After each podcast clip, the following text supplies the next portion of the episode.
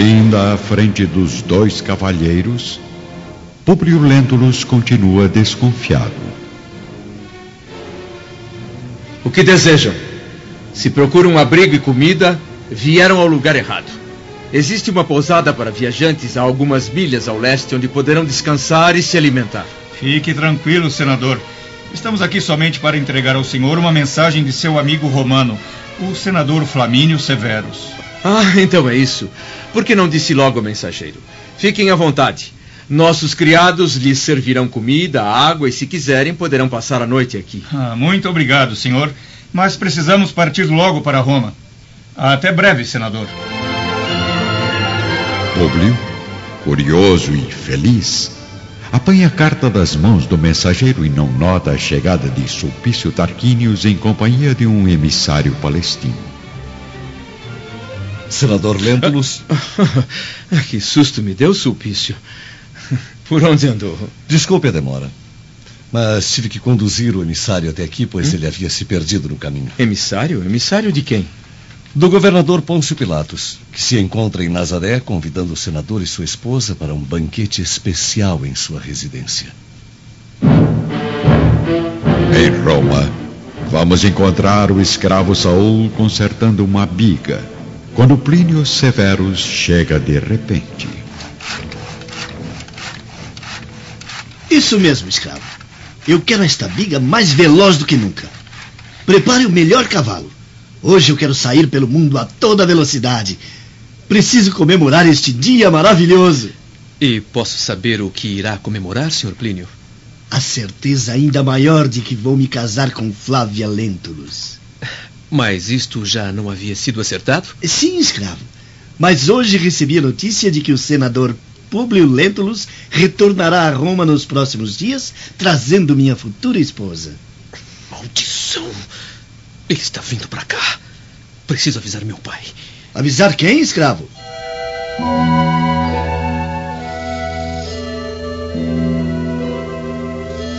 Enquanto isso, em Jerusalém, Fúvia ainda conversa com Cláudia Pilatos no palácio governamental. Mas o que é isso, minha irmã? É claro que não sei nada sobre o governador que possa comprometer a sua honra e a sua fidelidade. Apenas não entendo a insistência dele em se aproximar tanto do senador Lentulus, visto que os dois mal se conhecem. Mas Públio Lentulus é, sem dúvida, um homem de grande competência e honestidade. Qualidades fundamentais para ser um excelente vice-governador. Meu marido Sálvio também tem todas essas qualidades, mas infelizmente o governador jamais ofereceu um cargo tão importante a ele. É claro, Fúvia. Mas ninguém entende o que passa pela cabeça de Pilatos, nem eu, que sou sua esposa há tantos anos. E por falar nele, onde anda o governador? Ah, você não sabe. Ele partiu ontem para Nazaré a fim de rever o senador Lentulus. O governador em Nazaré? E aquele incompetente do Sulpício nada me avisa. Como, minha irmã? Em Cafarnaum, Públio ainda está em companhia de Sulpício e do emissário de Pilatos.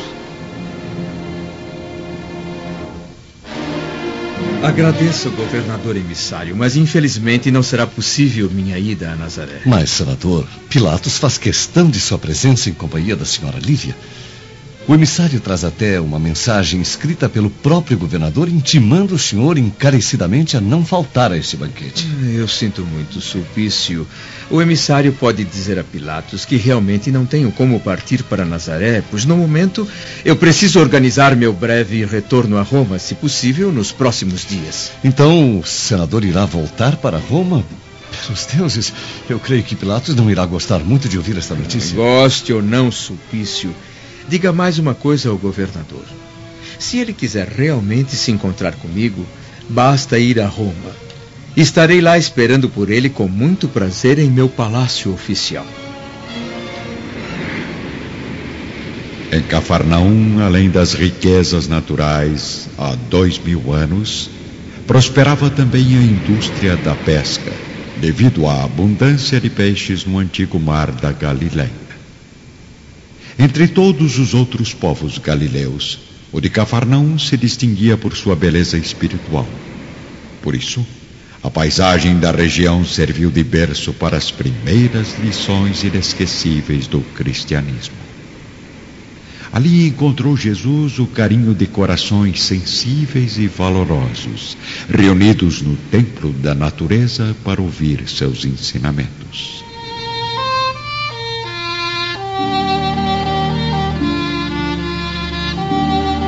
Mais uma semana tranquila para os lêntulos se passa em Cafarnaum, onde vamos encontrar Lívia, agora na companhia da criada Ana, à sombra dos vinhedos da propriedade.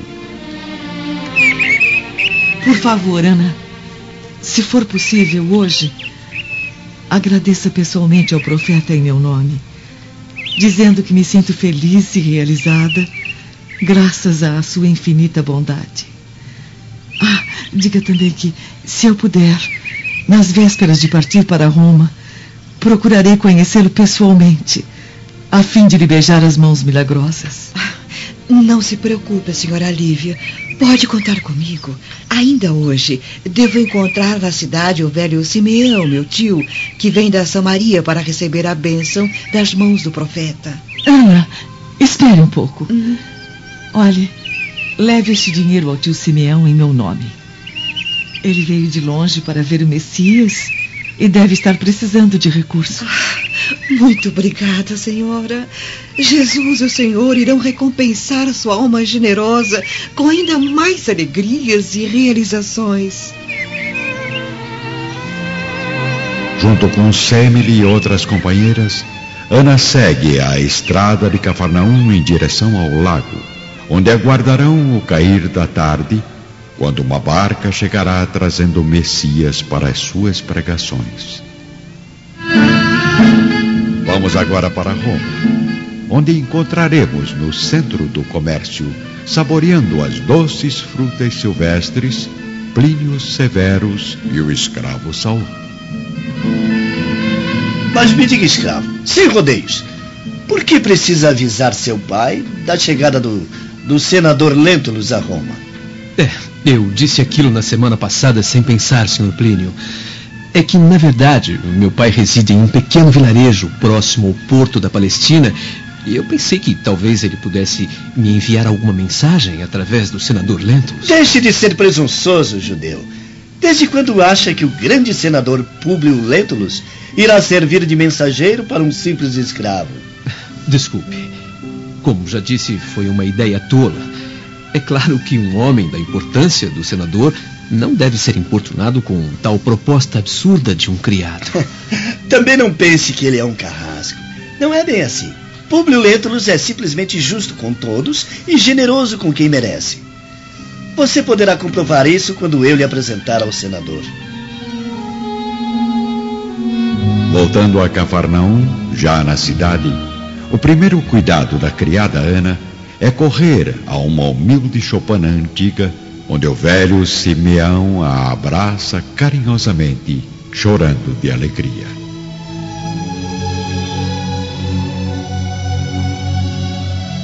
Que bom que você veio, minha sobrinha. Não imagina a saudade que seu velho tio estava sentindo. Graças ao Messias, vejo que o senhor está completamente reabilitado.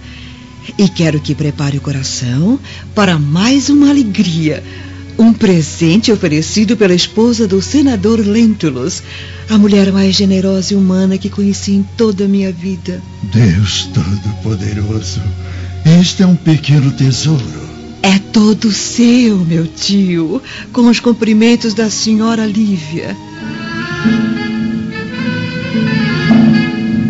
Deixando as companheiras nas proximidades do lago, Ana, em companhia do velho Simeão, não pôde notar que logo após sua ausência, Semele se retira rapidamente em direção a uma casa escondida entre numerosas oliveiras, ao fim de uma viela abandonada. Semele, minha querida, já estava preocupado com a sua demora. Fale baixo, André. Ninguém pode saber que eu estou aqui. E então? como está caminhando o nosso plano. Não há dúvida. Já consegui conquistar toda a confiança dos patrões e a simpatia do bebê. Fique tranquilo, porque chegou o momento. O senador pretende voltar para Roma nos próximos dias. Desavergonhado. Então ele já está pensando no regresso. Muito bem. Aquele maldito romano conseguiu escravizar para sempre o meu pobre filho, não atendendo às minhas súplicas, mas há de pagar muito caro. Um dia vou provar a este senador desalmado que também sou um homem de palavra. Mas e então? Tudo pronto? Perfeitamente. Muito bem. Estarei lá dentro de três dias nas primeiras horas da madrugada. E o que contém este frasco, André? Olha, bastam 20 gotas para que a criança adormeça e não desperte durante 12 horas. Quando for tarde da noite, você deve fazer o bebê ingerir o preparado num copo d'água levemente misturada com vinho fraco. Em seguida, apanhará a criança adormecida e sairá da residência, se possível, vestindo uma das túnicas da patroa. Eu estarei então esperando por você, disfarçado em trajes romanos, na estrada que leva ao pomar. Dado o sinal da minha presença, você deve se aproximar cuidadosamente e me entregar a preciosa encomenda. E se alguma coisa der errado? Não, tudo há de dar certo, Semele. Sinto isto no fundo do meu coração desesperado. Acredite, minha amiga.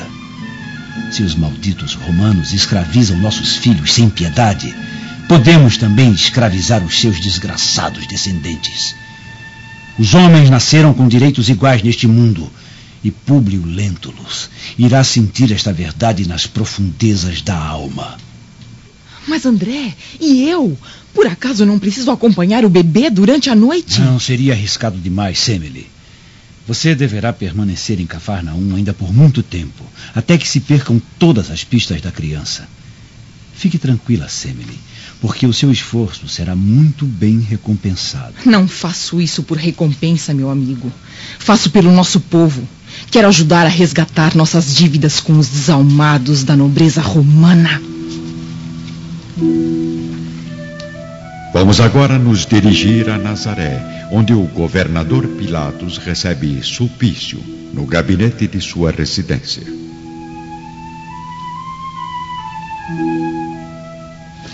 O quê? Aquele canalha teve a ousadia de recusar meu convite outra vez? Nada pude fazer, governador. Públio Lentulus partirá mesmo para Roma sem a menor dúvida. Você é um incompetente, Sulpício. Por que não raptou Lívia como havíamos combinado? Governador, seria uma grande loucura. Além do mais, eu pensei que o senhor não estivesse falando sério quando me propôs o rapto da esposa do senador. É. Tem razão. Não estava mesmo decidido a cometer tamanha ousadia. Mas você não está aqui para refletir sobre minhas ordens, e sim apenas para executá-las. Então deseja mesmo possuir Lívia Lentulus a qualquer preço. Possuir não seria a palavra ideal, caro Sulpício. Eu diria. amar. E quanto a Fúvia? Já não sente mais nada pela amante oficial? Eu nunca senti nada por aquela serpente, Sulpício. Aliás, se a quiser para você, é só me dizer. Creio que não será necessário, governador. O quê? Por acaso anda me traindo com minha amante? Não, não. Ela é que está traindo o marido comigo e com o senhor ao mesmo tempo. ah, e quanto a Lívia Lentulus? Esqueça a história do rapto Sulpício. Lívia ainda será minha no momento exato. Em Jerusalém, Fúvia e Cláudia estão agora sozinhas nas termas do palácio governamental. Não sabia que conhecia o guardião Sulpício, minha irmã. Ora, Cláudia, quem não conhece Sulpício Tarquínios, um dos solteiros mais cobiçados de Jerusalém?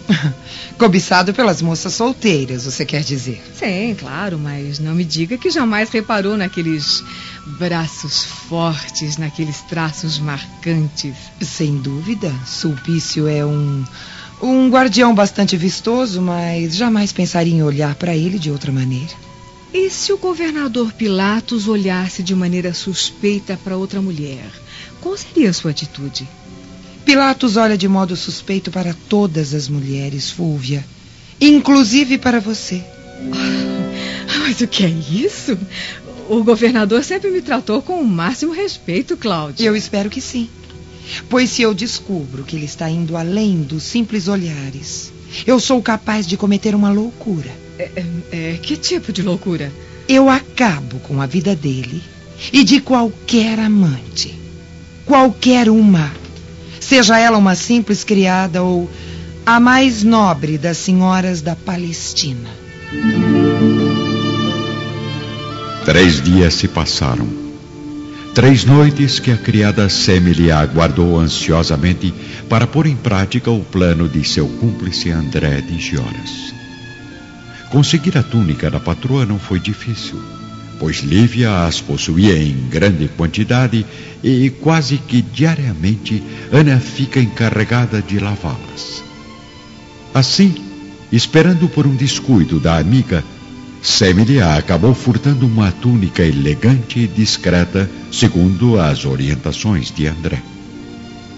Em casa, Públio e a esposa vivem momentos de grande alegria e esperança. A cura de Flavinha é motivo de felicidade constante, proporcionando planos otimistas para o futuro dos Létulos. Lívia já organizou toda a mudança pois em poucos dias estaria com o marido e os dois filhos a regressar para Roma. Nesta noite, porém, todas as esperanças iriam se desmoronar, modificando para sempre o destino de Públio na terra.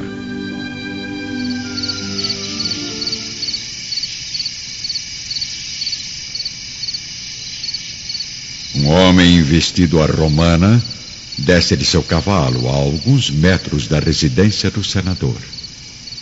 É o próprio André de Gioras que aguarda a criada Semele, oculto entre as árvores na noite escura e silenciosa de Cafarnão.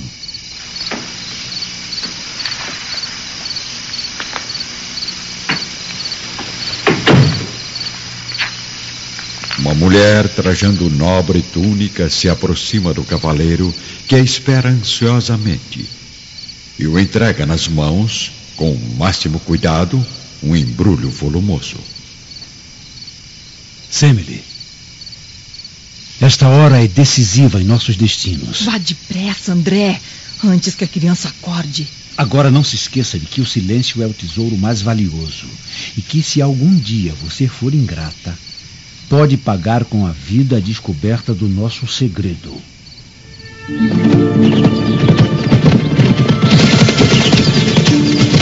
O olhar de Semele acompanha André sumindo na paisagem escura e com extremo cuidado a criada parte de volta para seu aposento. Porém, os dois cúmplices não sabem que os olhos de um mentiroso são piores que as mãos de um ladrão e que esses olhos os vigiam na solidão da noite. É o guardião Sulpício, que acabou de chegar de Nazaré e surpreende a cena mal iluminada pelos raios da lua. Observando de longe que um homem e uma mulher trajados à romana se encontram na estrada em hora tão imprópria, o guardião se esconde entre as árvores e observa a mulher caminhar para dentro da residência. Sulpício, no entanto, só pôde ouvir com nitidez as últimas palavras de André à escrava Semele.